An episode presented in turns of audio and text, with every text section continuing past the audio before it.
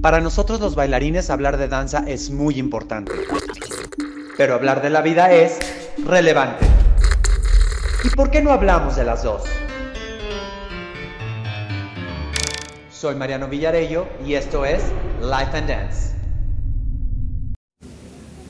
Señores, buenas tardes, buen día, bienvenidos a otro episodio más de Life and Dance. Hoy estoy haciendo un episodio como a mí me gustan, en persona como invitado, sentados tomándonos un café. Si escuchan ruidos es porque estamos en algún lugar de la Ciudad de México, como, como me encanta hacer estas, estas pequeñas pláticas para ustedes. Y fíjense, hoy me voy a adentrar en el mundo urbano. Para los que me conocen saben que no es mucho lo mío, pero que le he ido aprendiendo, respetando, teniendo compañeros, colegas, amigos que son grandes exponentes del género urbano, que pues obviamente hoy en día no podemos negar el, el- el mundo que es. es, es este mundo espectacular que les ha abierto puertas enormes. Y fíjense, hoy tengo un invitado espectacular con una historia que, que quiero que nos cuente y nos comparta en busca del American Dream, del famoso sueño americano que muchísimos artistas, especialmente los bailarines, queremos lograr y hemos, hemos ido tras de él en algún momento. Y fíjense, él nació en Baja California, en Baja California Sur, me está soplando, en Baja California Sur. Eh, y de repente hace algunos años lo conocí eh, en, esta, en este camino y en esta gran fortuna que tengo de conocer a las nuevas generaciones, gente muchísimo más joven que yo, más jóvenes que yo. Nos tocó hacer un par de cosillas juntos, empecé a ver su evolución, de repente desapareció, supe que emigró a los Estados Unidos, ahorita lo tengo en México por situaciones que ahorita nos contará. Y es un gran exponente con muchos seguidores en Instagram, que lo siguen, que lo admiran, un gran creativo, un gran artista. Y él es Yavil Recamier. Yavil, Hola, ¿Me hola. equivoqué? sí, no, muy bien. ¿Qué tal, qué tal, Mariano? ¿Cómo estás? no, ¿cómo estás tú? Increíble. Muchas gracias, gracias por la invitación. Ah, nada, agradecido por estos momentos. Gracias a ti por regalarnos un ratito y contar tu historia, que mi cometido con este podcast, como la gente lo sabe, es escuchar las historias. Las historias que es cuando uno dice, ah, no nada más me está pasando a mí, a él también le pasó y él lo superó y él llegó y él lo está haciendo. Entonces, te doy las gracias por, por este rato. A ver, Yavil, ¿de dónde saliste? Ok, ah, soy originario de La Paz, Baja California Sur. Empecé a bailar a los 15 años.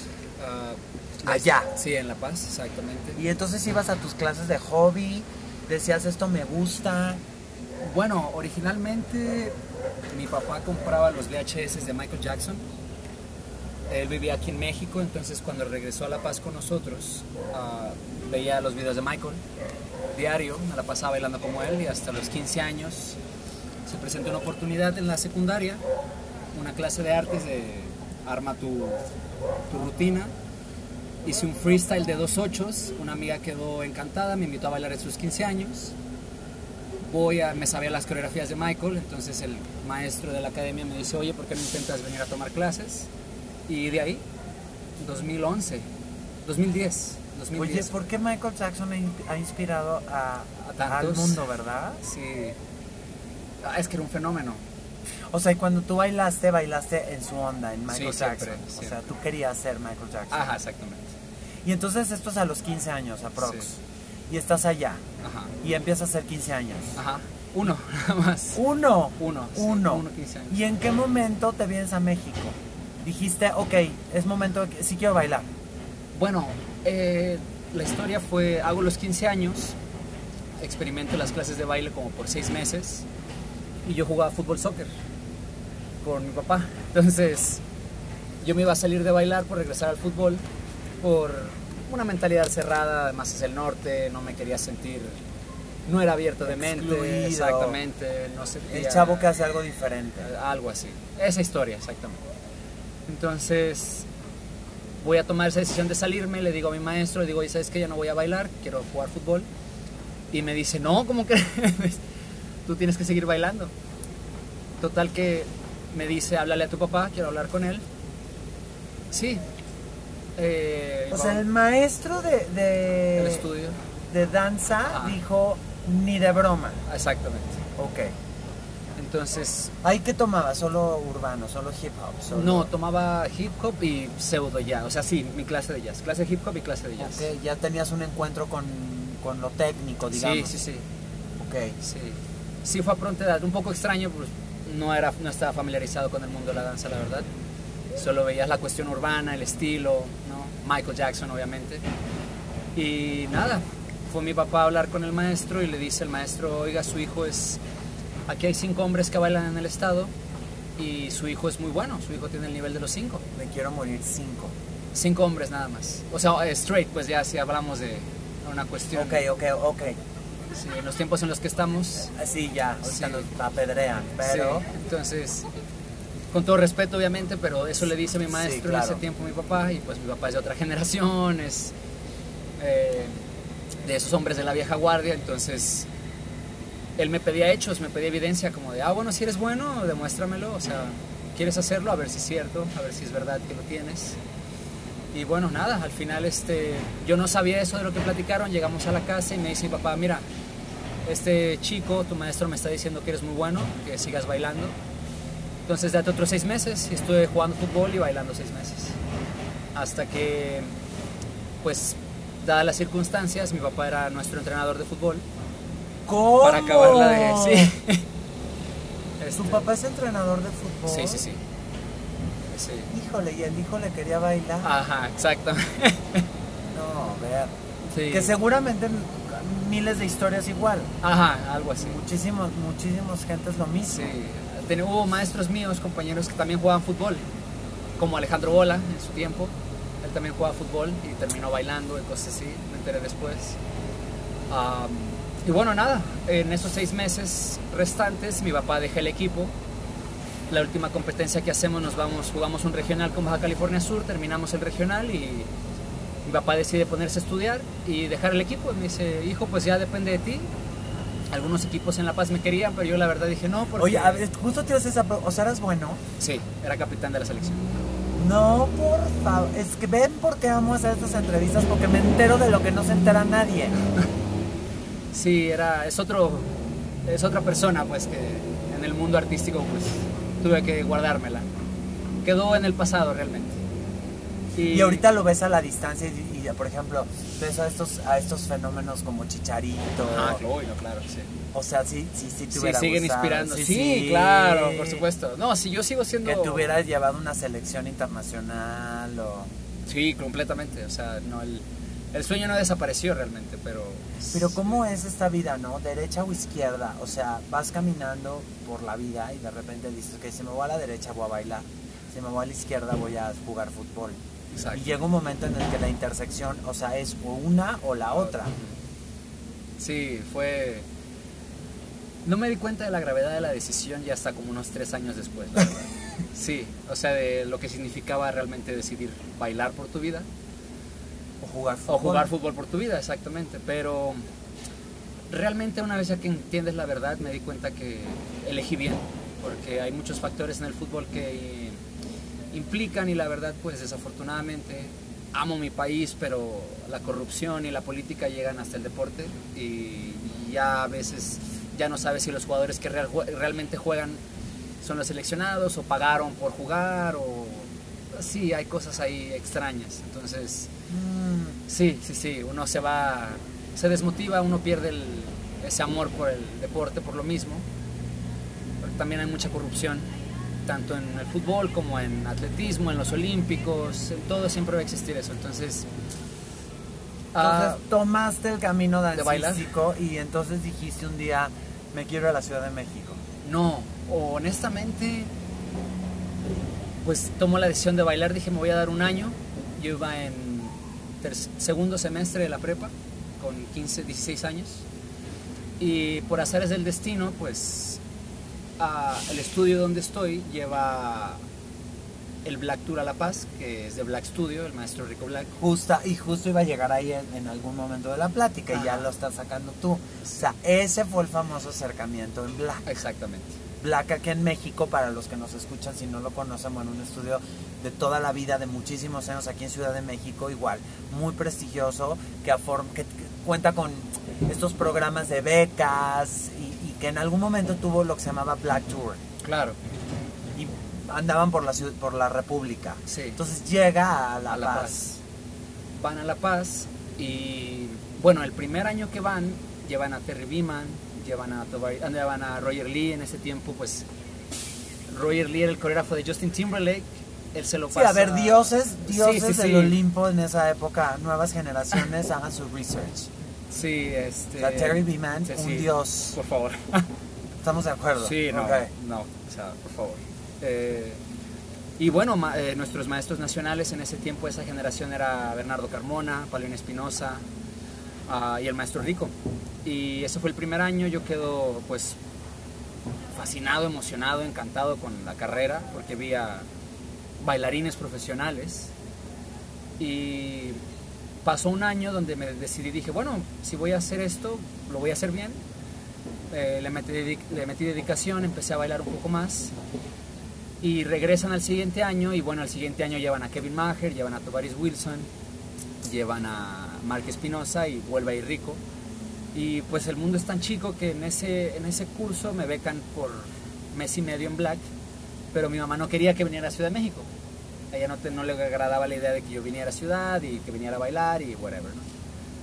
Mi padre la convence, le dice, oye, apóyalo. En algún momento nosotros también tuvimos que volar del nido, entonces a duras penas, pues afortunadamente tengo, tenía un familiar, un tío mío aquí en la Ciudad de México, que nada que ver con el mundo artístico, todo lo contrario, entonces mi papá le pide un favor a su hermano, oye, cuida de mi hijo, va a ir un mes y medio. Dale asilo. Ajá, literal.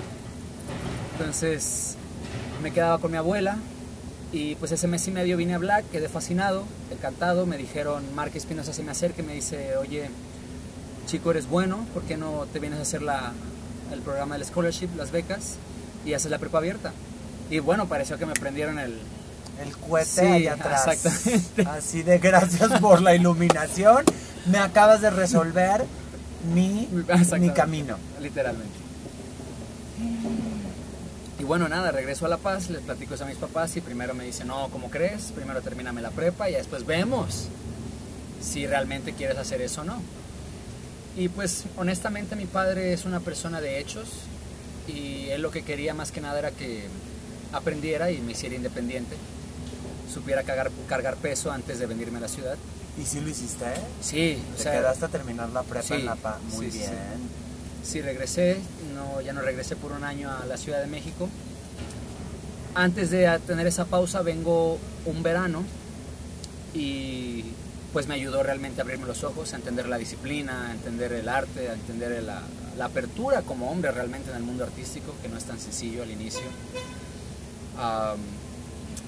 Y después de eso me decidí, dije, bueno, termino la prepa y regreso a Ciudad de México a perseguir la Y carrera. entonces te vienes a Black Sí, sí, el a plan hacer era... el programa.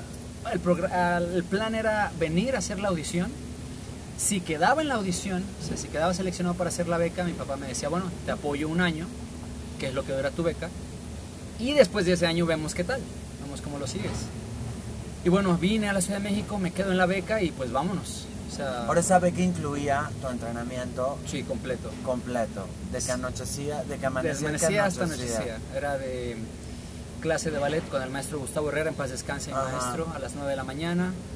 Clase de jazz 3 con Rico, clase con Iván Alonso en ese tiempo, el maestro Triste, María Meneses, Marc, Bernardo, este, la maestra Socorro, obviamente, Panchito, eh, Alejandro Bola, Paulina Espinosa, am, Hugo Ruiz, Ay, Hugo. sí, el maestro Hugo, ah, y bueno, más maestros que la verdad... ah, No, pues pasaron miles, pero Sí. tuviste monstruos, Sí, monstruosos monstruos. de, de- Bernardo, Chava, este, Maribel también. Y bueno, más, a veces se me dan algunos, pero sí, era estar todo el día ahí. Pero fue un alimento para Sí. iniciar espectacular. Impresionante, sí. Uno que, bueno, no estaba familiarizado con la cultura dancística, sí te cambia entiendes lo impresionante que es. Y entonces haces tu, tu training de este de un año. Te dedicas a tomar clases, entrenar, entrenar, entrenar, entrenar. Sí, literal. Literal. Y luego empiezan, digamos, un poquito adelante, oportunidades laborales. Sí. Y ahí es donde ya me conecto contigo, María. Es muy interesante porque pasa mi, mi año de beca, yo no tuve a, lo- a la maestra María Meneses. Entonces la maestra María entra en mi segundo año, yo ya eh, en Black te dan asistencia en el segundo año. Y bueno, afortunadamente Ahí ya vino el apoyo de tus papás. en el primer año era el apoyo de mis papás. En el primer. primer año, que era alumno nada más, o sea, tomar clases. En el segundo año ah, deciden los maestros seguirme dando beca de Black, de seguir con, con el proceso, porque bueno, uno no sabía, pero ya cuando entras a la beca te dicen, realmente la- el programa dura cuatro años. Entonces, si dobleteas, o sea, si haces el turno matutino y el turno vespertino, te puedes aventar el, la- Los cuatro años en dos. en dos. Exactamente. Entonces yo dobleteaba, no hacía hip hop en ese tiempo porque llegué y me dijeron es que tú ya hacías hip hop, lo que necesitamos es que hagas técnica, necesitas tener esa disciplina. Y bueno, eh, el maestro Rico me agarra de asistente en jazz iniciación y ahí le doy gracias a lo que sea que estuviera ahí, pero el maestro Gustavo Herrera me, me, me pidió como asistente para ballet de iniciación a las 4.30. Entonces tomaba clase de ballet 3 con el maestro Gustavo en la mañana, que bueno, esa era una clase para profesionales, llevaba gente del CNA, llevaba gente de la compañía y pues ves a un niño de 18 años todo iluso intentando agarrarles la onda para empezar. Eh, luego el maestro Gustavo pues ve el, ve el avance, me pide asistente, empiezo a asistirlo y ya dobleteaba, hacía ballet en la mañana, ballet en la tarde, jazz en la mañana, jazz en la tarde, contemporáneo en la mañana y contemporáneo en la tarde. Entonces sí, era, era muerte la verdad, o sea, era... Pero aguanta. si o no, si o no ahorita ves hacia atrás y dices, No, qué increíble. Sí, claro. Yo te doy un aplauso, estoy conociendo esta historia tuya, de lo importante que son estas bases. Yo Sí. sé que insistimos e insistimos, entonces ya al rato ya es de ya siéntese señora. Sí, ya, a ver, porque todo el tiempo lo digo en todos los podcasts, pero sí es tan importante Sí, esta, pues sí. esta, esta manera de, ¿no? de llevar al cuerpo a esos lugares, de, de encontrar el rigor de la técnica, porque es un rigor el que hay adentro de, de cada técnica, de cada disciplina. Conocerla, conocer al cuerpo, saber que, es capaz, eh, que eres capaz, somos capaces de movernos de cierta forma en base a una técnica. Sí, sí, sí, conocer tus límites. Conocer tus propios límites, vencerlos. Hacerlos, claramente, exactamente. Entonces entrenaste como un loco Sí, todos esos años. Literal. O sea, de entrenamiento puro fueron tres años, honestamente. El segundo año ya cambió porque, bueno, el segundo año fue todavía más pesado porque ya era asistir, ya no era nada más tomar la clase, entonces la demostración pues toma otro... Sí, es Ya otra- toma otro rigor porque Sí, no te quieres ver mal y quieres que todo el mundo te no, vea bien. Haces ballet y haces jazz y a ver, el asistente del triple, quédate en balance, doble, doble tour, a ver por favor. Entonces, ah, este, honestamente ese lado ahora casi no lo comparto por lo mismo, porque, bueno, esa es otra parte de la historia, pero el fallecimiento del maestro Gustavo sí me pegó bastante porque fue, Como un papá. Sí, sí, sí, sí, o sea, impresionante. La maestra Socorro, el maestro Gustavo, Rico, Hugo Ruiz, Panchito, Rico, o sea, fueron maestros, o sea, mentores increíbles. Entonces, en el segundo año ya entra lo interesante porque María Meneses entra al programa y todos los de la generación de becas tomamos sus clases. Entonces, yo termino mi año de beca y María Meneses me dice, oye, hijo, quiero que vayas a la audición de Noches Palacio. Entonces, voy a la audición de Noches Palacio y ese fue mi, pues, mi primer trabajo oficial, gracias a María Meneses. Fue mi madrina, digámoslo así. Y ahí te conocí. Ajá, y ahí conocí a María. Y ahí nos conocí. conocimos y ahí es cuando pues te empiezas a dar cuenta de todos ustedes que no nada más bailan, o sea, están frescos, están con la energía espectacular de cuando uno empieza, con Sí, muchos sueños que exacto. cumplir y aparte viendo tu lado creativo y tu lado, Sí, sí. ¿no? Este lado de, de- de aportación, Ajá, claro. de, aportación a, a- coreográficamente hablando a, a- Sí, a sí, los sí, trabajos. Ajá. Claro, y, y bueno, de ahí ya, de ahí para al presente, la verdad, de ahí ya no paré. hasta obviamente la pandemia, claro. A ver, pero vamos por partes, porque aquí viene un paso muy importante que yo creo que esto es importante que la gente entienda. Llega el momento en el que dices me quiero ir a Estados Unidos. Ah, bueno, honestamente ese siempre fue el plan. Desde que yo empecé a bailar yo veía videos de Michael y pues ya sabes, yo soy de la generación de las redes sociales ya, yo soy de esa generación de millennial, la generación Z, cosas así en medio. Entonces sí, veía muchos videos de como, bueno, aquí ya metiendo un poquito ya el otro mundo que es la cultura hip hop. Uno se entera que en paz descanse Popin Taco Bruno era el movement coach de Michael Jackson. Entonces te enteras que él estuvo de tour en el History Tour, en el Bad Tour, en el Whatever Tour de Michael Ajá. y te das cuenta que el popping tiene una gran influencia en toda la en toda la en toda la Cultura. cultura coreográfica de Michael. Entonces, Smooth Criminal, Billie Jean, ves los glides, ves el- las cobras, ves el, el smoothness, the clean, o sea, ves, ves calidades diferentes. Entonces, gracias a esos videos llegué al Nacional de Hip Hop de México. Y en el Nacional en ese tiempo, bueno, conozco a los Black Soul, que eran ese crew famosísimo de hip hop en ese tiempo, donde, bueno, el coreógrafo eh, y director era Bernardo Carmona, mi maestro. Uh, Mark Espinosa, Chava Carvajal, Joseph Bernardino, Gizmo, Eitan, mucha generación de bailarines que luego se hicieron líderes. Y por azares del destino me entero de Monsters of Hip Hop. Y en La un, famosa la, competencia. la famosa competencia, convención, exacto. Y en ese tiempo Bernardo y Maribel Ochoa ya eran Monsters of Hip Hop. Entonces a mí me sacó de onda un video que viene del Internacional de Hip Hop, donde Bernardo no está en la coreografía. Y luego me entero que Bernardo no hizo el mundial por hacer Monsters. Y digo, ah, entonces es más importante Monsters que el mundial. Y ahí fue donde dije, ah, ok. Y cuando hago mi research, pues bueno, en Monsters era, los coreógrafos eran Brian Friedman, Kevin Maher, Tony Testa, Luther Brown, Rhapsody James, Jamal Sims, eh, Nappy Taps, o sea, gente de la industria increíble. Y me doy cuenta que de los bailarines en ese tiempo que viajaban por el, por el mundo eran Monsters, todos hacían Monsters. Después Chava Carvajal hace Monsters, más se hace el auge de Monsters y ahí me creé la idea.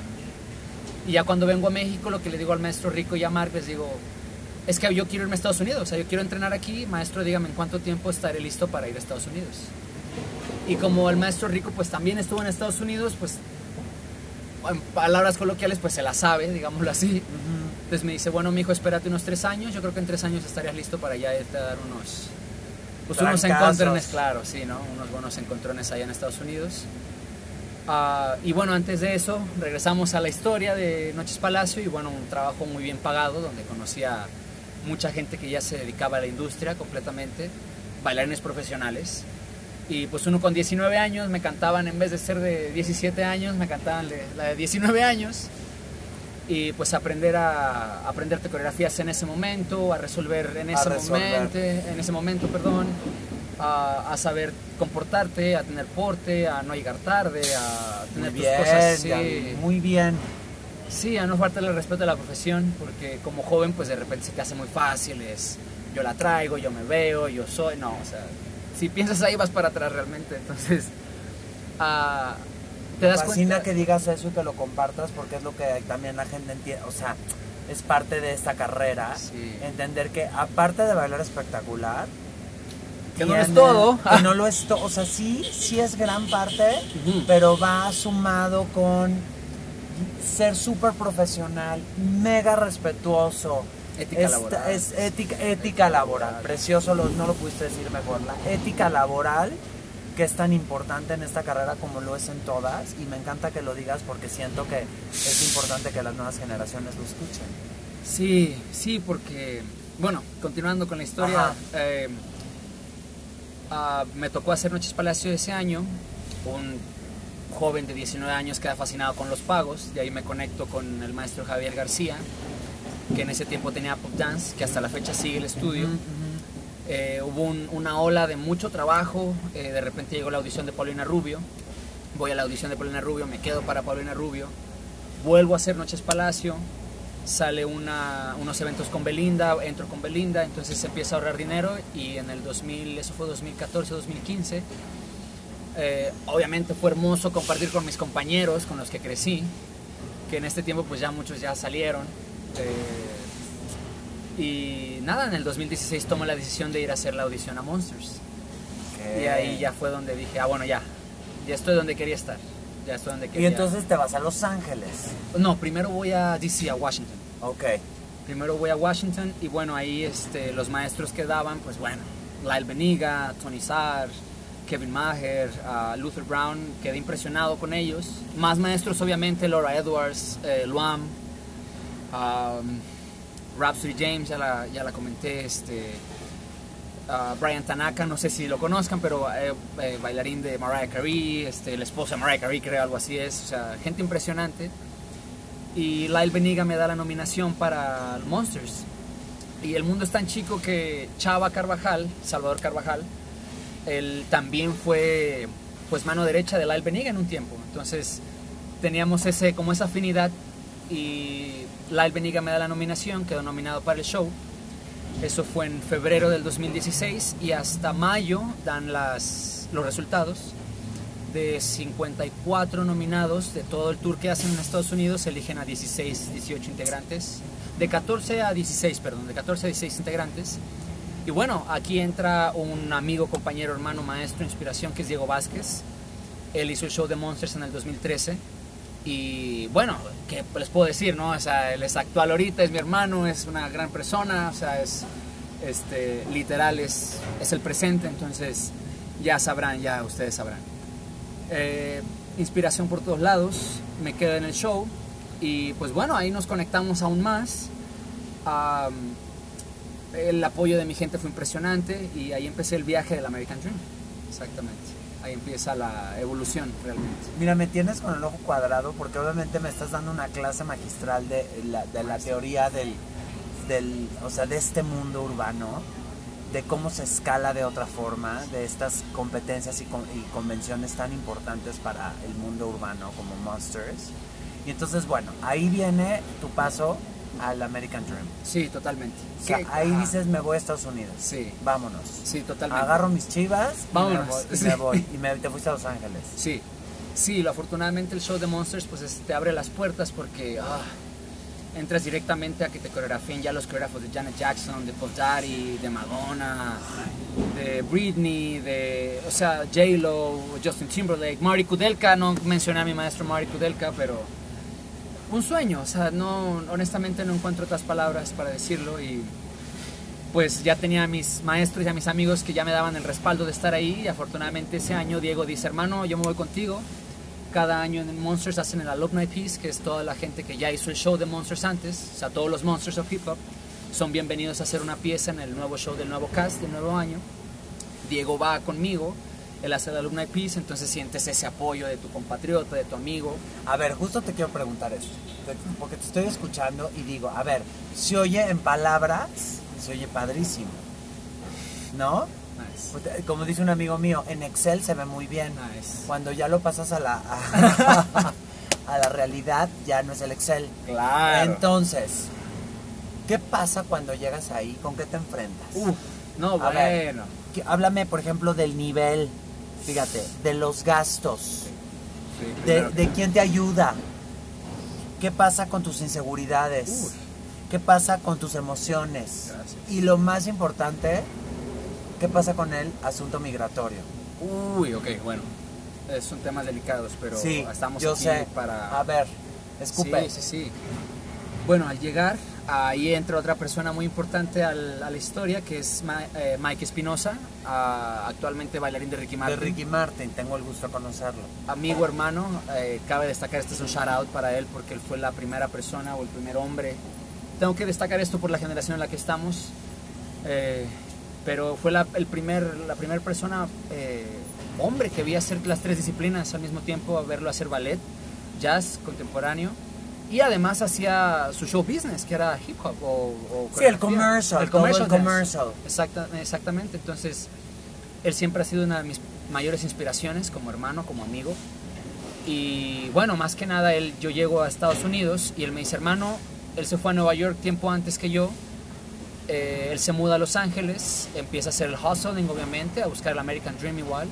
Y los dos nos encontramos en la misma, en el mismo camino. El mismo, la misma sincronía. Sí, también Hannah Ku, también una amiga, colega profesional increíble, igual una hermana de, de carrera. Ah, todos unidos curiosamente por Black. Qué Y- padre, ¿no? Sí, sí, sí, sí. Entonces, ah, pues bueno, en el American Dream, obviamente allá como, Ameri- como, como latino, mexicano principalmente en Estados Unidos, pues tienes que luchar, tienes que ganarte lugar. Ah, el racismo cuenta e implica muchas cosas, eh, está muy presente y más en Estados Unidos.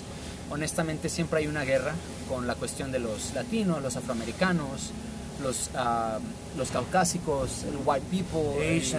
Asian people, eh, Indian people, o sea, hay demasiado para todos que se vuelve una guerra por la sobrevivencia. Entonces, pues mi hermano me, me hace un gran, diríamos aquí, me tiró un paro enorme, me hace un gran favor. Este, acá entre nos pues hacíamos ah, shows para unas drag queens en, unos, en un antro, en antros gays. Y ahí ves a un chico de 21 años haciéndolo, intentando pues no perderse, eh, tener sus pesos, llevar su ahorro. Sí, claro, pero se, se te va en renta, se te va en comida, se te va en tus clases. Entonces, pues tienes que luchar, tienes que luchar y además uno quiere brillar. Ah, y bueno, esa es otra cosa, que todos quieren brillar allá. Entonces es, deja de ser una... Para la gente que está apenas iniciando, quiere saber realmente la verdad de lo que es el camino, en algún momento deja de ser amigable la competencia, se vuelve completamente cruda y un poco oscura realmente porque no, no todos tienen los mismos recursos, no todos vienen del mismo lugar y eh, ahí es una, un gran aprendizaje porque ves, aprendes a entender otras culturas, otras formas de pensar, otras formas de ver la vida y Es que justo, mira, me fascina oírte porque justo es a donde yo quería un poco llegar, porque esta es la parte obscura. En- como en todos lados existe, o sea, a ver, por ejemplo, ponos un ejemplo de algo así horrible que te haya pasado. bueno, eso empieza aquí en Ciudad de México. Ay, porque bueno, sabemos y sabemos en el país que a veces tienes que tener mucho cuidado aquí en Ciudad de México porque la gente es muy despierta, muy viva y pues estamos en México y si no te cuidas pues no quiero utilizar la palabra pero pues te friegan, ¿no? O sea, te, sí, sí. si no te pones despierto te comen. Entonces, desafortunadamente, por azares del destino, un día terminamos ensayo en Black tarde, me dan un ride a mi casa y por no quererme levantar a las 6 de la mañana para pasar al Banamex y sacar 100 malditos pesos, Pasaste en ese momento al se me cajero ocurre ir al cajero, ya me habían dejado en la puerta del departamento y ahí te atracan. voy al cajero, digamos, bueno, digamos que voy por la calle principal, que sería Cuauhtémoc en este, en este momento, y me regreso por una calle donde no hay tanta iluminación, un poquito más oscura, que es la que da mi casa directo, y me llegan tres personas por la espalda Ay, corriendo. No, me quiero morir. Eh, esto, bueno, es, es un poquito más explícito para la gente un poco más sensible. Ahora ya lo comparto, pero no es para todos. Tengan mucho cuidado, por favor. Yo se los comparto, pero no quiero que le pase, no me gustaría que le pasara eso a nadie jamás en la vida. De corazón se los platico, pero... am, pues sí, me metieron cinco, cinco piquetes en el cuerpo. ¿Cómo crees, Gabil? Ay, no. Em, Me quiero morir. Esa historia, bueno, no muchos se las he contado, mis- la- alguna gente cercana de mi generación la conoce, Ah, pero fue un shock porque pues te das cuenta que tienes que pelear, que no es como... Esto va para mi gente que pues no ha tenido esa experiencia de la calle. No, no es que tengas que estar en la calle tampoco para No, aprender. Uno, Ahorita ya no. no, y uno, uno quisiera, bueno, mis padres o los padres de mucha gente, uno quisiera que no tuviera que pasar por esas experiencias para aprender. Porque gente antes que nosotros, pues tuvo que pelear o fue a la guerra o tú a saber por lo que pasaron, era una generación diferente. Ah, mi generación no, pero desafortunadamente a mí me tocó pasar por esa experiencia y bueno, me meten cinco piquetes. Ah, afortunadamente aquí entra otro hermano mío, que es Eric Jair, ah, bailarina ahorita de Mario Bautista, docente, o sea, un crack, un amigo mío, También hermano, un crack, claro.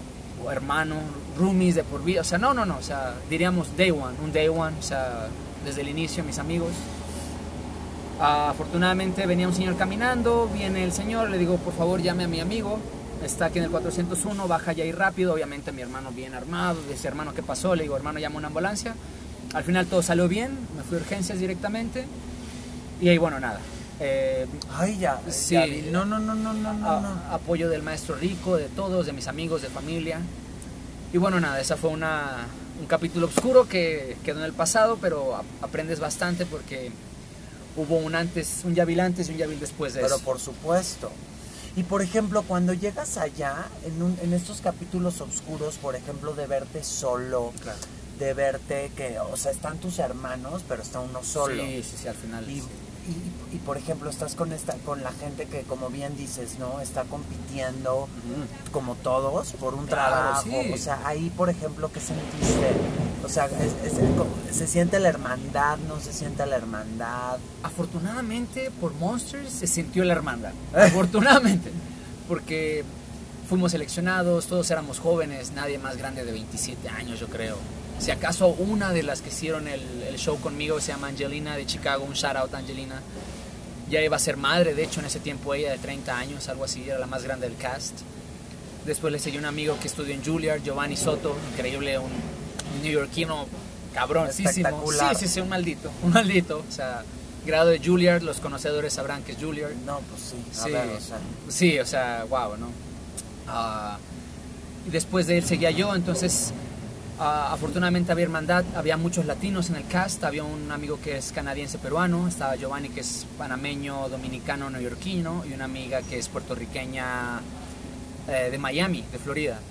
Entonces afortunadamente había mucho calor, había ese calor latino, había amigos de Canadá, había gente de Chicago, de, ah, de Texas, de gente completamente diferente a mí, amigos gays, como que hermanos míos. Ah, y ahí es donde empieza el viaje, entonces se sintió mucha hermandad, empujábamos todos, la verdad es, este, era impresionante llegar a ensayos con Kevin, con Luther, coreógrafos de Madonna, de Britney, que te dieran esa energía profesional, que te dieran esa... Y a ver, esto me está llevando a esta pregunta. Entonces, ¿esto qué, corre, año- qué año está corriendo?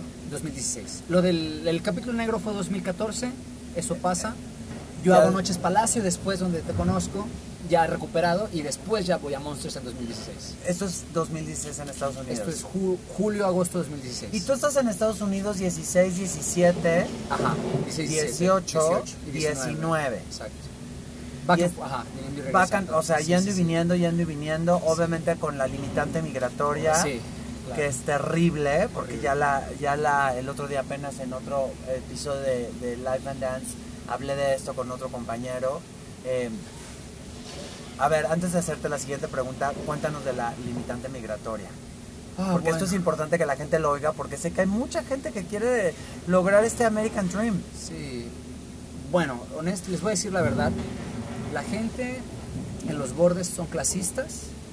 Están viendo de dónde vienes, quién es tu familia y cómo te ves. Qué color de piel tienes, qué idioma hablas, cuántos idiomas puedes hablar y cuánto puedes levantar. Honestamente, no, no se cieguen los ojos, gente, por favor. No quieran tapar el sol con un dedo tampoco. A mí, afortunadamente, ya hablando en esta generación, en este 2022, ya que pasó la pandemia, ya que todos tenemos que estar abiertos y tener entendimiento por todas las culturas, a mí lo que me ayudó fue el nombre y el apellido, que no sonaba mexicano, honestamente. Y mi no puedo altura. creer lo que estás diciendo. Sí, sí. Sí, no, es que sí te creo porque sí. Porque conocí historias de maestros míos, bailarines profesionales que les dieran visa de artistas, Alejandra Guzmán, eh, Grammys latinos, Maestro Rico, Panchito, pero Maestro Triste que me contaban, eh, ahí entra Guismo, ahí entran todos eh, mis compañeros, que los hacían bailar en, en, la, migra- en, la, en el borde. O sea, a ver, bailas con tal, a ver, bailame. Una falta de respeto a la profesión. Cuando hablas del borde, simplemente estás hablando del cruce. sí, el cruce, cuando te muestran, enséñame tu visa, enséñame tu pasaporte. O sea, ni siquiera, ni siquiera el, el trámite de, lo, de querer Ah. luchar por tu visa de trabajo. Gracias. Antes de, antes de hacer la visa de trabajo, obviamente ah, yo fui con mi familia a Tijuana a los 18 años, antes de terminar la prepa. Pero obviamente siempre con ayuda de mi familia y pues mi familia ya tenía una, ya teníamos la propiedad de la casa. Mis papás son docentes, entonces pues trabajan para el gobierno, trabajan para la SEP. Sí, ahí tenías tu visa sí, normal. exactamente. Entonces, turista. Ajá, y, y la verdad cuando llegamos, no nos tardamos ni cinco minutos, llegamos a la visa, todos bien vestidos, mi padre entra y menos de cinco minutos visas aprobadas. Nos llevamos a mi primo eh, como si fuera mi hermano, entonces nos avisan, nos avi sí, nos visan las, nos aprueban las visas, perdón, y ya, felices para siempre, yo tengo mi visa, eso fue a los 18 años, yo a los 21 voy a Los Ángeles, eso sí, me preguntan a qué vienes, cuánto tiempo vienes, cuánto dinero traes, eh, prácticamente es hechos, o sea, danos a- realmente a qué vienes. Claro. Por la situación de la, ya saben, ¿no? Pues ahí entra Molotov, los frijoleros, los polleros, o sea, no hay muy, honestamente la reputación como México, como Latinoamérica en Estados Unidos, pues no es muy buena, obviamente por el privilegio que hay en Estados Unidos, que tampoco no está mal, pero que se tiene que decir porque ellos fueron a la guerra y, y afortunadamente o desafortunadamente, como lo quieran ver, ganaron dos guerras mundiales. Entonces, ya estar a ese nivel en cuestión política y en poder, no solamente físico, sino económico, militar y... eh, Sí, a ver, porque sí. aquí hay que poner en contexto que generalmente cuando cualquiera de nosotros, en algún momento yo lo hice, te vas a Estados Unidos para perseguir ese sueño, pues uno entra como turista. Exactamente. Es estando allá que vienen el encontronazo, El shock, el sí, shock el de shock. decir, ok, ahora tengo que luchar por la visa de trabajo. Exactamente. Ajá. Entonces, cuando, cuando uno se confronta con, para sacar la visa de trabajo, de entrada, para la gente que Uy. nos oye y si quieren en algún momento de su vida luchar por eso, lo primero que va a suceder en Estados Unidos es que tienes que estar contratado. Sí, Por, y, y generalmente empieza por una agencia de representación de Sí. dancística. Sí, sí, sí. Como para que empieces primero a crear un nombre y a crear, digamos, un portafolio. Para que entonces te pongas en contacto con un abogado. Exactamente. Pagarle al abogado. paga- exacto, un abogado eh, que son migratorios y que son para eh, especial. Aparte en Estados Unidos los abogados tienen muchas especialidades y hay abogados especialistas en artistas. Exactamente. La- para la gente que no sepa, el sacar una visa de, de artista, Artista. que es la O1, Ajá. Aproximadamente estamos hablando entre 7 y 8 mil dólares. Sí. Así es. O sea, nomás piensan en la cantidad de dinero que significa. Sí. Ahora, si eres y corres con muchísima fortuna, Exacto. pues a lo mejor alguien te ve y te dice yo te ayudo, yo funjo como tu sponsor, Exactamente. ¿no? Como tu, la gente que, que va a firmar los papeles por ti, pero en el caso, en, el, en muchos casos, como Sí. el de nosotros, pues no es tan No es- de no que es- te, te aparezca el sponsor a la vuelta de la esquina. No, no, no. Entonces empiezan las entrevistas de entrada con los abogados, Primero. ver qué posibilidades tienes, cuál es tu currículum, Bueno, qué, sí. ¿no? ¿Qué Sí. has hecho? Sí, completamente. Bueno, antes de eso, ahí entra Monsters, dependiendo del show y obviamente tu desempeño en el show, porque pues no es como que te puedas esconder realmente, porque es como tu entrada a la industria de Estados Unidos, son como los The New Babies, o sea, como la nueva gente que está, que quiere entrar a la Que industria. quiere entrar a la industria.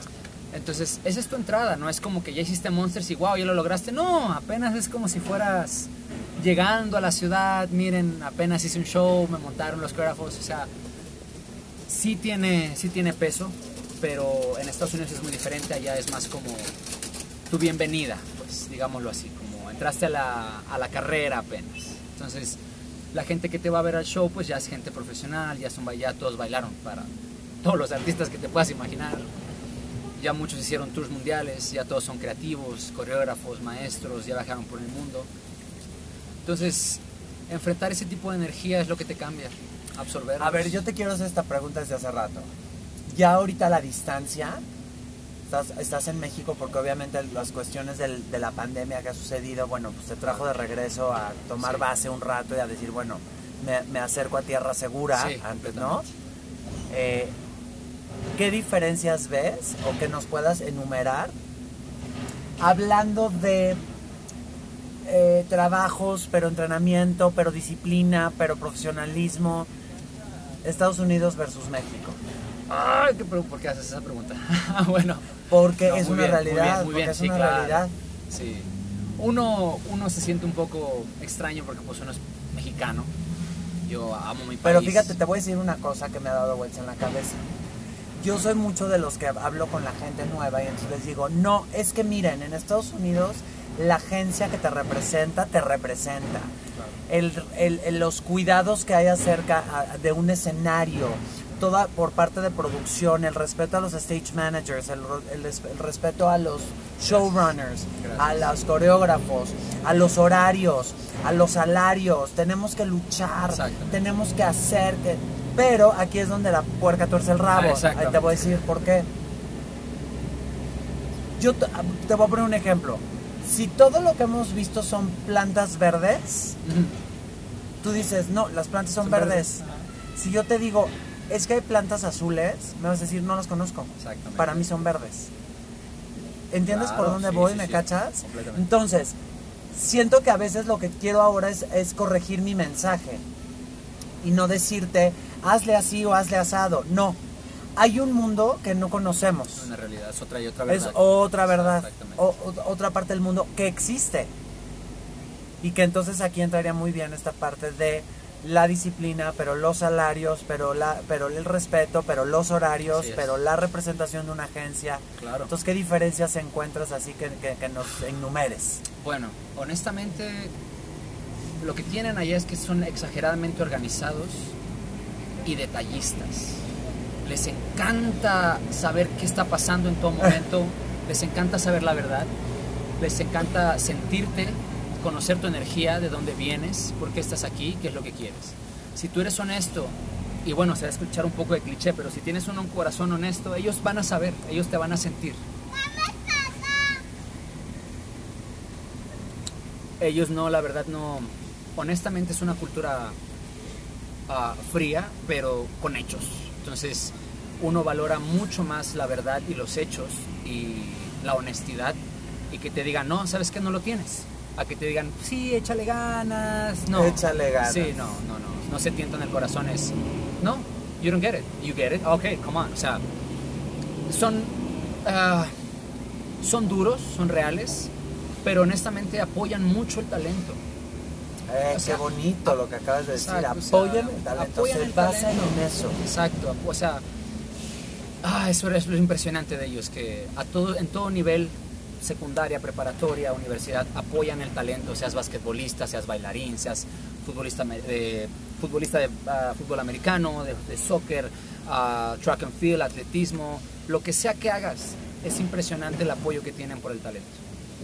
Y honestamente son gente preparada. Entonces, cuando llegan los momentos de verdad, se siente una energía completamente diferente porque todos están enfocados en lo suyo. Y eso es algo que se tiene que decir, pero aquí en México todavía no tenemos esa cultura del enfoque, esa de atravesar, de no, no, no prestar atención a lo que sucede A alrededor. los distractores. Exactamente, no distraerte. Pero pues es, es natural, es cultural, o sea, uno lo entiende porque viaja, sale, entonces ahí te das cuenta de cómo son, ¿no? Y ahí empezó lo impresionante, ¿por qué? Porque aquí, porque en Estados Unidos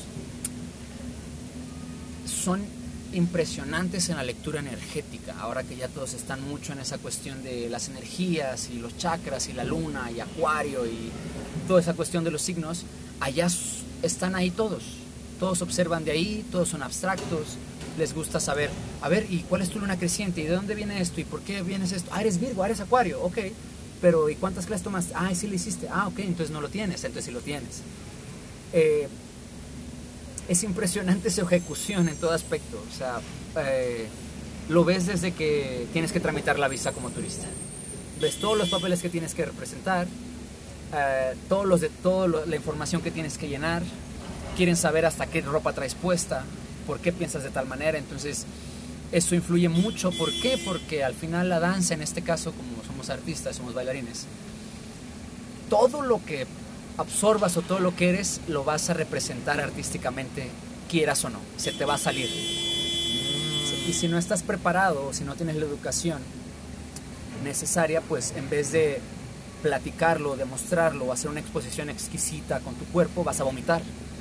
Se te va a ver que no tienes técnica, se te va a ver que no sabes definir tu movimiento, que no sabes expresar la felicidad, que la combinas con sexualidad, que la combinas con enojo, que no sabes controlar tu furia, entonces O con alguna adicción. Exactamente. Entonces, es igual que escribir o hacer un poema. Si no tienes las palabras correctas, si no eres claro en tu letra, si no tienes, eh, si no eres limpio al escribir, es lo mismo en la danza. Si no eres limpio al bailar, te van a ver, se van a dar cuenta que no estás donde tienes que estar. Y desafortunadamente son duros y eh, ya a la hora de, la- de bailar, pues bueno, ahí ya, ya no hay ni cómo esconderse porque ahí dice, no, eh, el chico lo tiene, no importa dónde seas, seas de Japón, de China, de India, de México, vente para el centro, sé centro, te necesito aquí al lado del artista, te necesito aquí como asistente, te necesito aquí porque eres, estás claro. Veo que, Que lo tienes. que lo tienes. Que lo tienes. Exacto. Y ahora que están muy. que ahora el tema del espejo y que la vida es un espejo y que esto y la conciencia, bueno, ellos se manejan mucho de ahí es. Eres buen espejo, pero ¿quién eres realmente? Como espejo me das mucha claridad, sí, veo que puedes estar a mi lado, pero al momento de aportar coreográficamente o al momento de crear, es donde muchos ya no pasan ese nivel porque muchos se esconden detrás de la esencia o de la copia de los espejos con los que entrenaste o de Entonces, digamos, como que te enfocas, se enfocan mucho en esa parte de la autenticidad. Exactamente. Sí, buscan individu- individuos, Como individuos, individuos. Buscan individuos que puedan adaptarse en grupo y que sepan estar en grupo, pero cuando sea el momento de brillar individualmente tengan lo suyo. Entonces, es doble trabajo. Es como una camioneta, tienes que meterla doble porque no te da con una tracción. Entonces, ah, una vez que, que entiendes eso, bueno, que realmente no lo entiendes, que simplemente lo, lo vives en ese momento y hasta después de que tienes tiempo lo logras entender. Ah, una vez terminando el show de Monsters, termina el show de Monsters, todos felices, todos contentos, pero a mí, por ejemplo, a mí no me dieron llamado a las agencias porque era mexicano. Entonces no se querían meter en problemas de, oye, queremos esto, queremos lo otro. No, nada, ya en mi generación ya no hubo eso. Antes sí, antes sí podías ir a una audición de un Sí. tour mundial y te damos tu visa, vente a bailar con Madonna o whatever. Pero no, a mi generación ya no me tocó así desafortunadamente. Ah, pero bueno, ahí viene lo bueno. Ah, Block, que es una de las agencias en Estados Unidos, en ese tiempo tenía audiciones, ya ahora ya no hacen audiciones, ya ahora por las quitaron. Sí, las quitaron. A mí me tocaron todas Sí, a mí sí, claro. Entonces, mi show fue en 2016, tuve que esperar un año para que hicieran audición, fue en el 2017. Y bueno, aquí viene lo, lo interesante y lo curioso de la carrera, que había un amigo de Canadá, bueno, un hermano realmente de Canadá, ahorita él vive en Londres. Ah, está, él no tenía su visa tampoco, él no lo llamaba nadie tampoco, entonces llega la audición de Block y pues yo la verdad yo me fui a aventar, yo fui a decir, bueno, ¿sabes qué? Voy y a ver qué pasa, a ver si me, a ver si me quieren.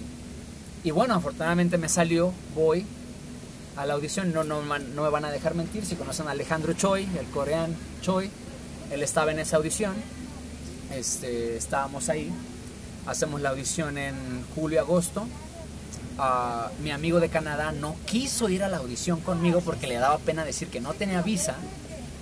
Y bueno, al mexicano que se le ocurre, pues yo voy, no me interesa, yo quiero, quiero que me vean, quiero que sepan que estoy aquí. Y bueno, eso fue en julio-agosto, termina la audición, no me dicen nada, no sabemos nada. Yo regreso a México en noviembre del 2017 y me llega un correo de Block. Oye, queremos saber si tienes visa de artista, si no tienes, nosotros te queremos hacer el sponsorship y te recomendamos a Kevin Levine, que es el abogado para cosas migratorias de artistas. Ocupamos que saques tu O1, nosotros vamos a hacer tu sponsorship. Y así literal, o sea, se te- nunca imaginé que se me presentara así en... Pues así, o sea, ¡taran! o sea, un- una Exacto. campana del iPhone, o sea, una, una alerta del iPhone. Y bueno, en ese tiempo yo regreso a Los Ángeles en, en el 2018 y Kevin Maher en ese tiempo y Luther Brown empiezan a contactar conmigo. Pero esto es después de dos años del show de Monsters, ¿eh? no fue como de que ya hice el show, vente con nosotros, no. Pasaron dos años, estuvieron viéndome cómo me desenvolvía. Kevin me habla, me dice, oye, quiero que me asistas, ayúdame a sacar coreografías para Monsters. Empiezo a ir a casa de Kevin y un día me dice Kevin, oye, te doy mi sponsorship, quiero que me asistas en Hollywood Vibe y en Monsters y pues que sea mi asistente. Entonces allá, de ahí ya para el real, ya no paré, me agarré de ahí. eh, gracias a Kevin Maher por darme el... Entonces, digamos que tú tuviste tu O1 Realmente yo no he terminado mi proceso. porque se cruzó la Porque- pandemia. Exactamente. Entonces tuve que esperar antes de mandar mi, mi file de evidencia para que esté completamente fuerte y que ya una vez que entre el archivo ya no tener problemas, ya no preocuparme si tengo la suficiente evidencia, si lo logré o no, no, o sea, ya que entre directo al archivo y a decir, perfecto, ya está.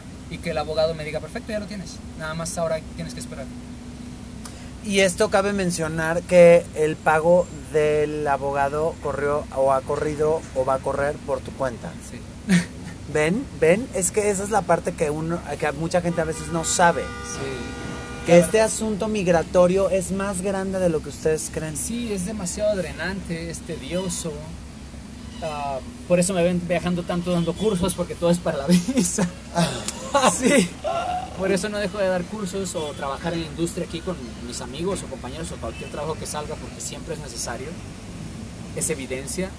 Y bueno, ah, por el momento quedé hasta el 2019. Afortunadamente pude hacer algunas cosas profesionales en Significant Dance, coreografiar para Daddy Yankee. Y bueno, ya que entré Eso. más, coreografiar dos piezas para el tour mundial que está haciendo ahorita, que es según su último tour, espero que no. De Daddy de Yankee. Entonces me tocó coreografiar Rompe y ella me levantó y ahorita las piezas están dando el tour mundial ahí.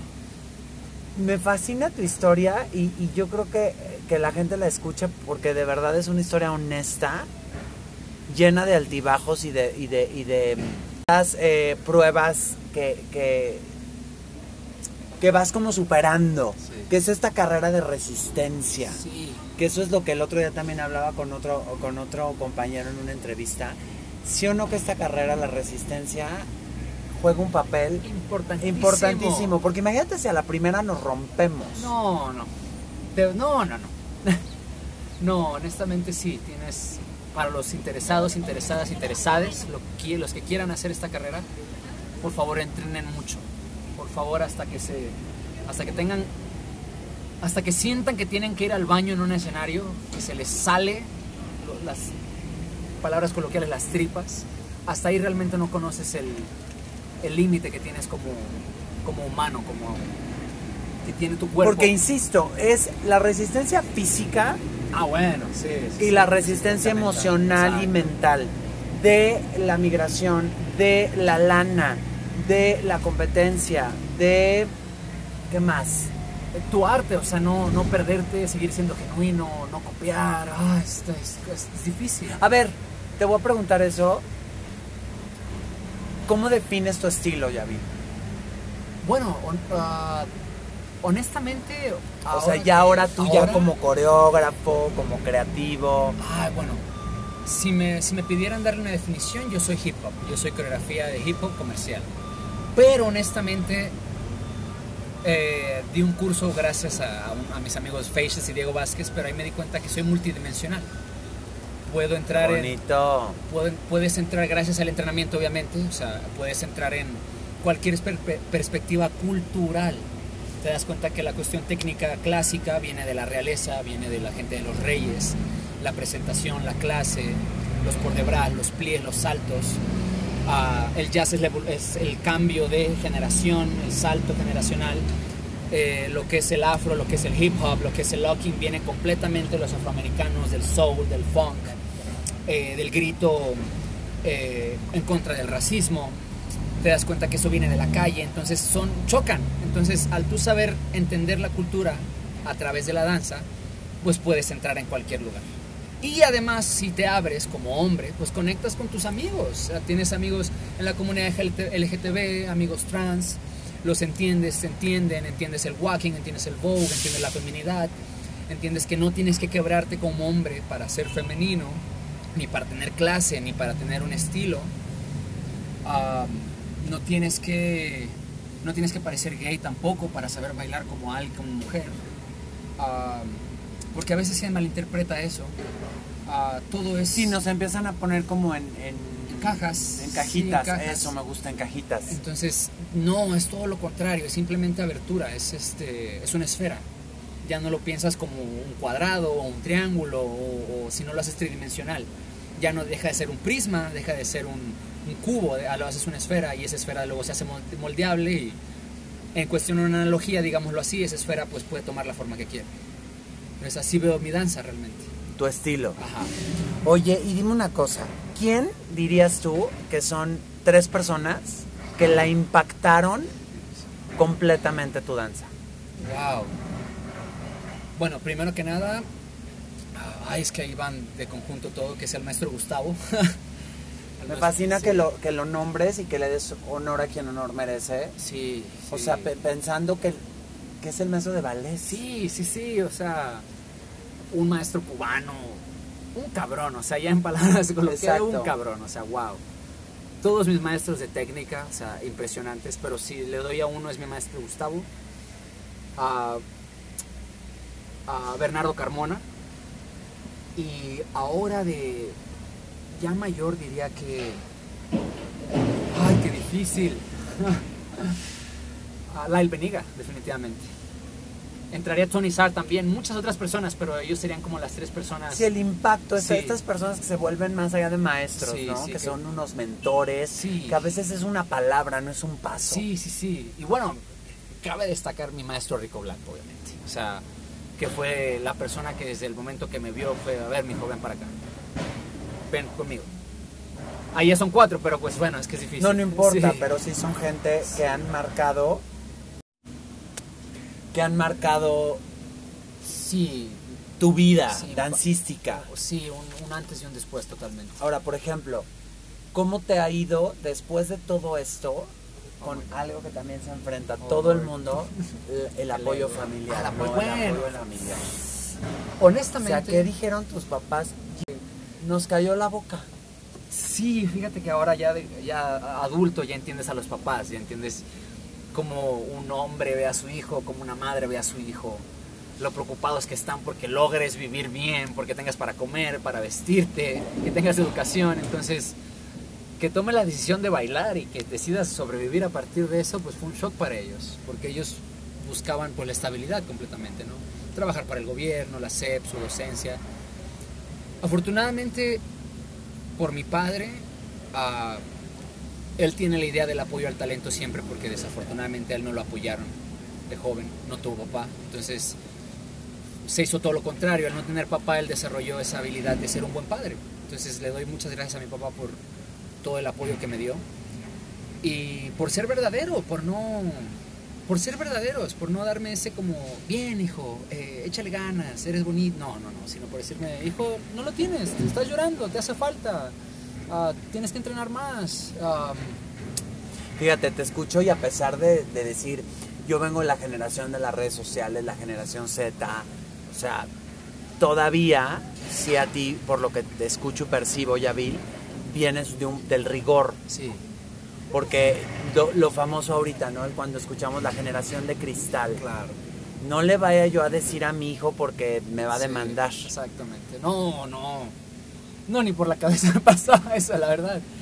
No, ni idea. Yo, ah, yo no sé de dónde sacan tanto, tantos hechos la nueva generación, la verdad.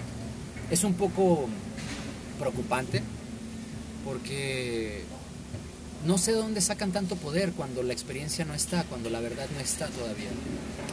Oye, y, y la parte que me fascina hablar también es la parte emocional.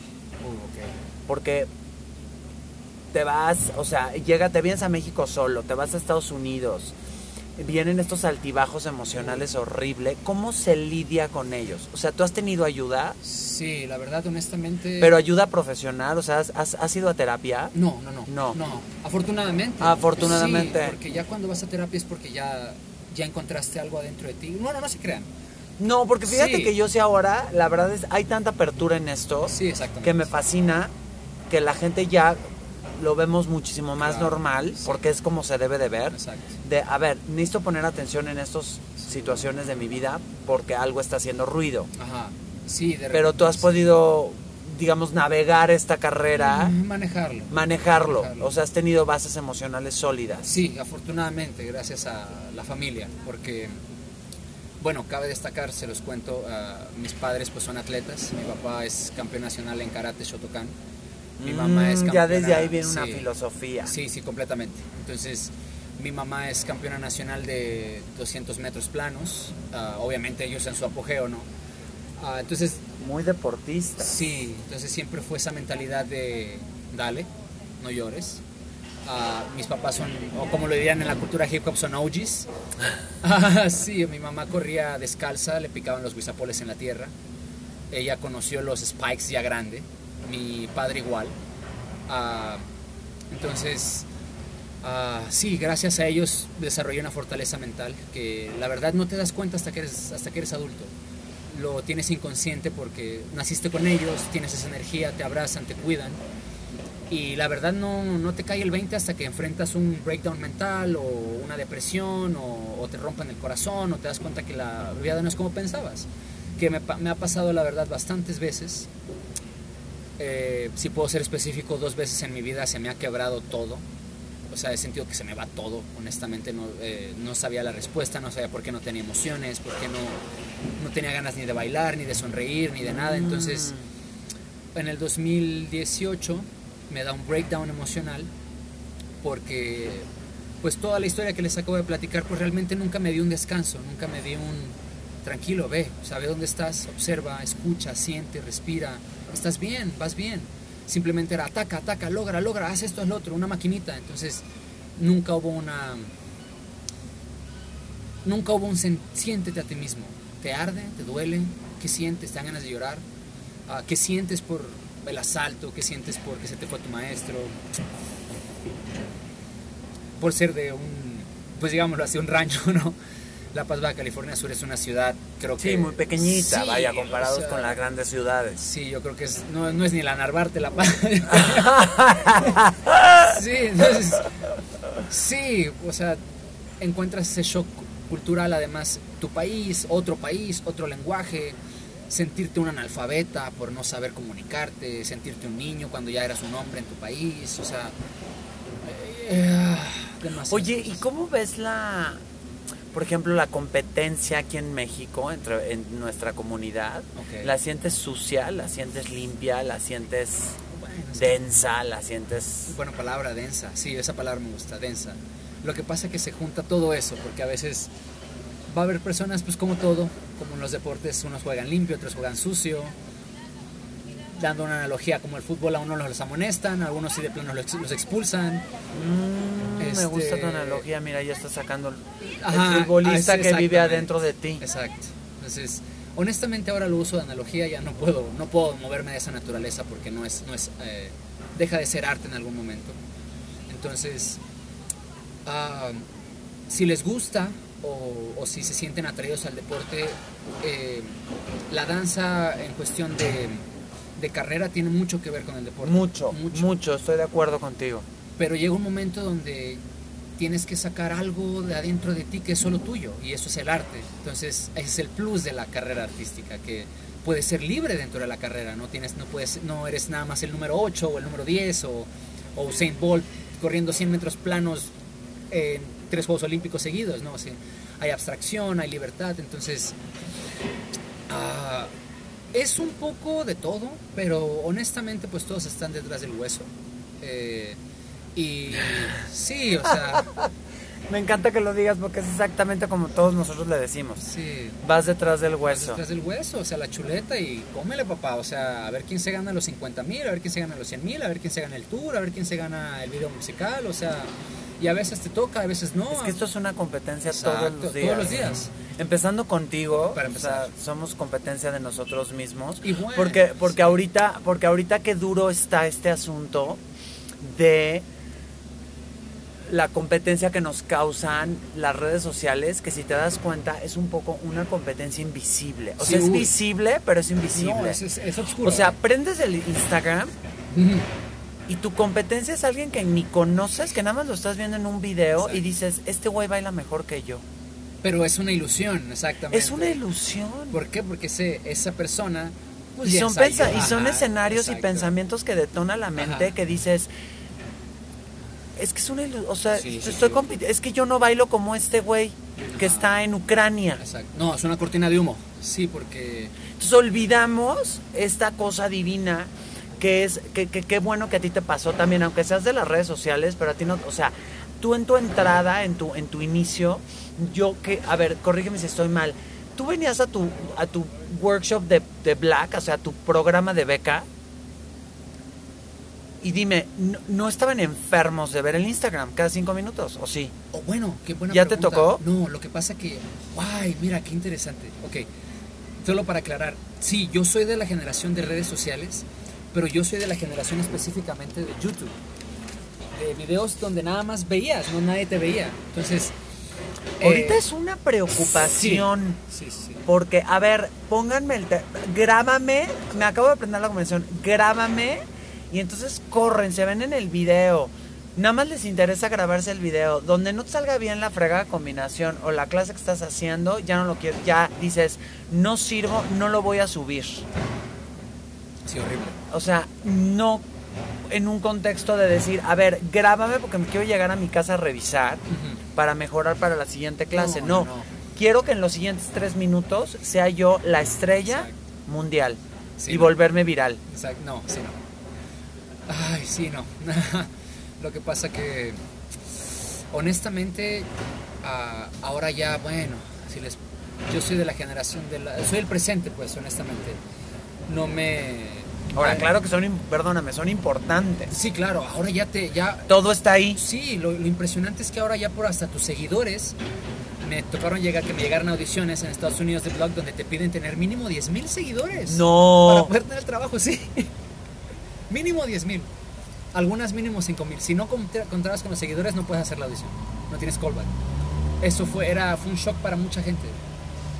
¿Me dejaste ahora sí? Sí, sí, sí, impresionante. O sea, A ver, porque lo sabemos, que, que, que- o sea, lo, lo sabemos y lo escuchamos y lo platicamos, pero oírlo ya así como lo estás planteando de fui a una audición y si no tienes tantos no hay callback. Exacto. Sí, una amiga que se llama, si la llegan a buscar por Instagram, Marie, ay, no me acuerdo su apellido, pero se llama Marie, eh, una amiga eh, impresionante, técnica, maravillosa, divina, pero no pudo hacer audición y no tuvo callback por no tener más de, nueve- más de 10 mil seguidores. No puedo creer. Sí, sí, sí, impresionante. Varios, varias personas, no nada más ella, pero esa fue una, por ejemplo. Y otra, un dato curioso, honestamente a mí, yo nunca pensé en grabarme durante mi entrenamiento. Jamás no existía esa idea, porque estabas, me tiene que salir la combinación, tengo que estar limpio, tengo que tener el flow. Y te fijas cómo ahora todo gira alrededor Sí. de me tengo que grabar, y ver espectacular. Al, al revés, no, o sea, al, al- mal, o sea, al contrario. Entonces, en vez de enfocarte en cómo está tu cuerpo, estira, estira rodillas, haz empeine, tu relevé, tu pirote está mal, estira, o sea, tu sote está mal. No, o sea, ya no les importa cómo se ven estéticamente. Es salto tantito, unos 3 centímetros ya me grabó. Vean cómo salté. No. O sea, mal, mal. Entonces, en vez de estar enfocado en tu arte, en tu danza y en tu ejecución, en donde tienes que estar, eh, ya no, no estás en la realidad, estás en, digámoslo, la Matrix, pues, ¿no? Entramos ahí.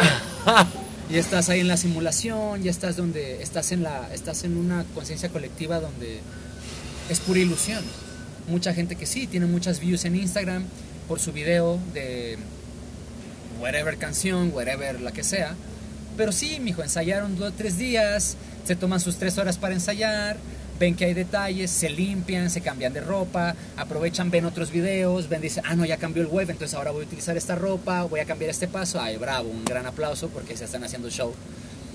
Entonces, no, o sea, no, en- bueno, honestamente aquí entre nos no engañan a nadie, nos damos cuenta. Pero mira, me encanta que lo comentes porque obviamente bien lo dices, eres de esta generación, sabemos que hay que aprender a usar las redes Sí, porque es una herramienta que la vida nos dio y que todos los días cambia y evoluciona y está increíble, nada más hacer hincapié de que la realidad, claro. la No, no, realidad no hay, no hay que menospreciarlas porque ayudan No. increíblemente.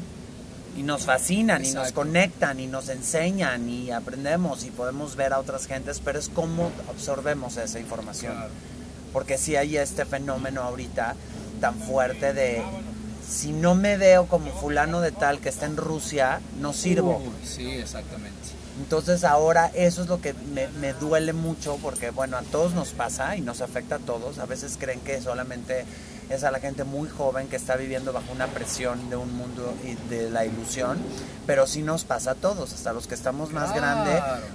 llegas muy contento a hacer tu clase y crees que traes la mejor clase y a los 10 minutos alguien por alguna razón observas otro video y dices, no, es que mi clase no sirvió. Algo así. Algo así, ¿no? Sí, completamente. Oye, Yavil, ¿y tú crees que ahorita o sea, est- estás tan joven, tienes tanta vida por delante, cosa que te doy un aplauso y aprovechalo enormemente porque estás luchando por tus sueños, con objetivos, con claridad.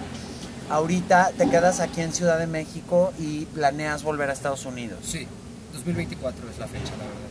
¿Y tú crees, hasta tu, hasta dónde vas ahorita en tu camino recorrido. ¿Ha valido la pena? Sí, sí, completamente. Amo, amo cada vez que hago esa pregunta porque todo el mundo decimos sí, con un sí contundente Sí. que me fascina que, que, que no nos arrepentimos. Sí, no, no, para nada.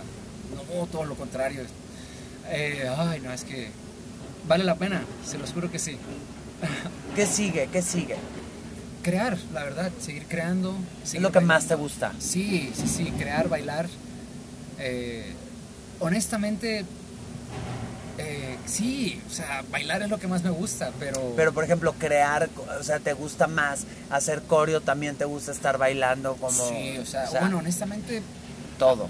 todo. O sea, si a mí me tiras de todo, o sea, fashion, coreografía, ah, iluminación, staging, manager, management. Ah, también te gusta Sí, esa parte. Sí, sí, sí, organización, este, cursos, viajar. Si yo tengo que dar workshop adelante, si tengo que hacer freestyle también, cipher, batalla, o sea, eh, me gusta el espectro, me gusta el abanico. Entonces, obviamente, el que mucho abarca poco aprieta, pero hay etapas. Entonces, mi etapa de, de rutina y de creación la estoy aprovechando al máximo, pero de repente sí me llama el styling, me llama el fashion, me llama tomarme mi tiempo para diseñar gráficamente, hacer, sí, sí, sí, hacer iluminación de staging, o sea, uno nunca sabe a dónde puede llegar tu creación, entonces, ah, realmente ahí estoy. Me fascina, ¿sabes qué me fascina? De que te estoy viendo ustedes porque no lo están viendo, pero yo que lo estoy viendo enfrente de mí, hablas con tanta pasión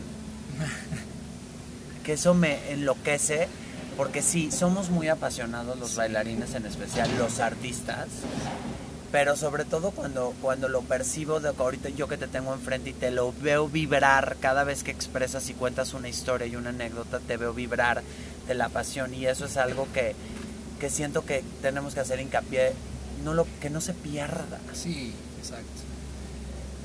Y sí, la verdad eso es... Bueno, una vez que ya entendiste, digámoslo así, en pocas Mm. palabras, entiendes que tienes que tener fortaleza para sostener tu, tu expansión, digámoslo así. Porque te vas a expandir, tienes que crecer, tienes que hacer tu esfera más grande, pero tienes que ser fuerte para sostener esa esfera. Porque si no tienes esa fuerza emocional, mental y física, espiritual, Bien. se te cae todo.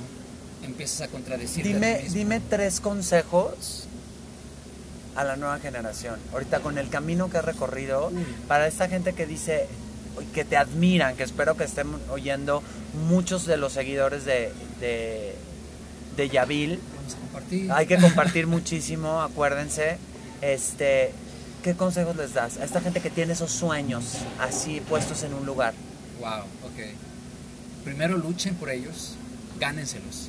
Nadie se los va a regalar. Mm. Gánense, gánense, gánense el grito, gánense el aplauso, gánense el dinero, o sea, porque... Gánense sí, el gánenselo, gánenselo, o sea, no es como que toma. No, gánatelo, por favor. Gánatelo lo primero. Lo segundo, ah, enfócate, trabaja en su enfoque, por favor, porque es lo que les va a dar el, el empuje para cualquier situación, en cual- o sea, cualquier tragedia que te llegue a suceder, cualquier situación que llegas a tener alrededor, ya sea familiar, amorosa, laboral, tu enfoque es lo único que te va a salvar porque eres tú, tú eres lo único que tienes. Ah, y la tercera, cuiden su espíritu, Ay, me fascina que digas eso. cuiden su espíritu, por favor, cuídense, cuiden su niño interior, cuiden esa creatividad, esa...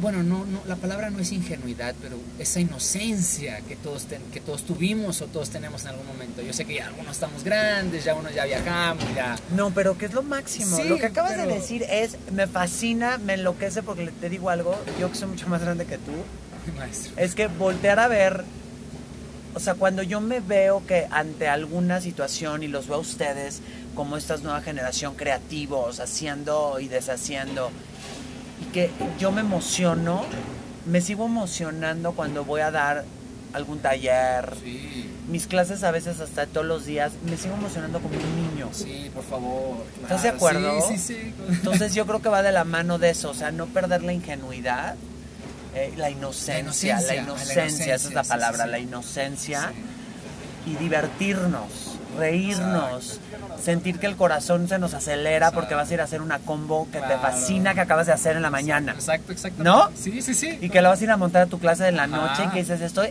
bueno, vengo emocionadísimo porque se las quieres ver a la gente bailando. Sí. Ah, y una cuarta.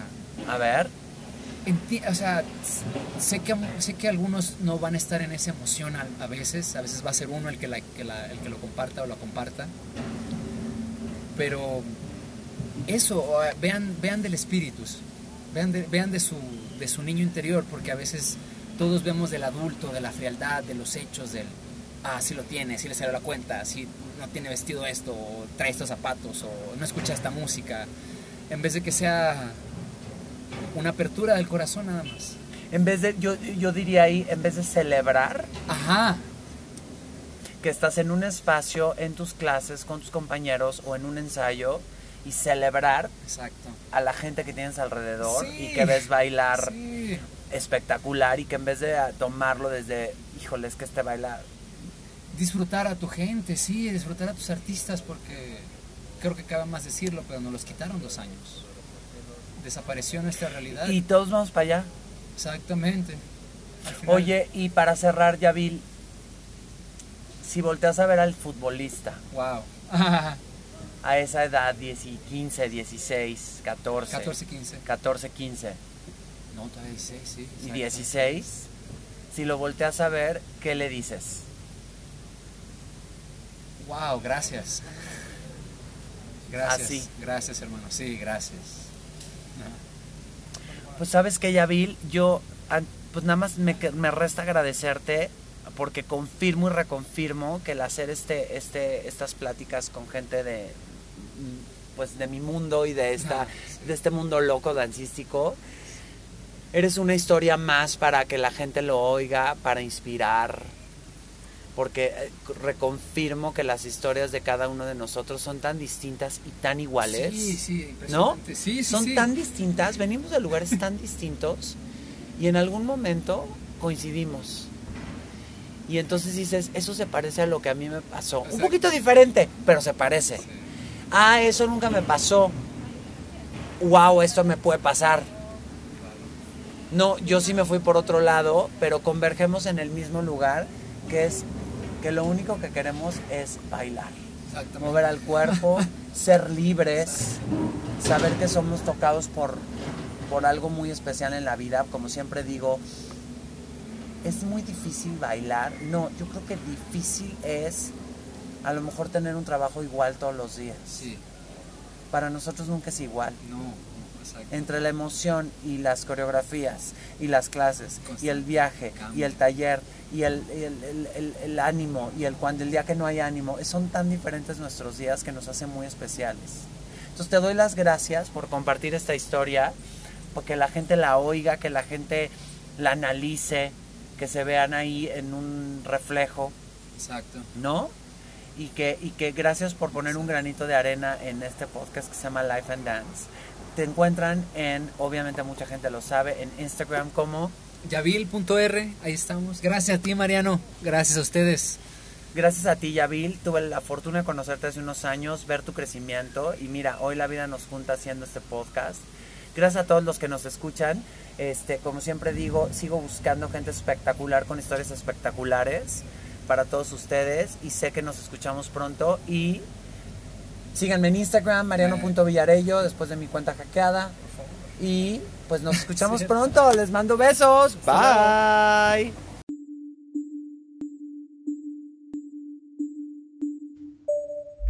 Life and Dance, una producción de Move on Dance.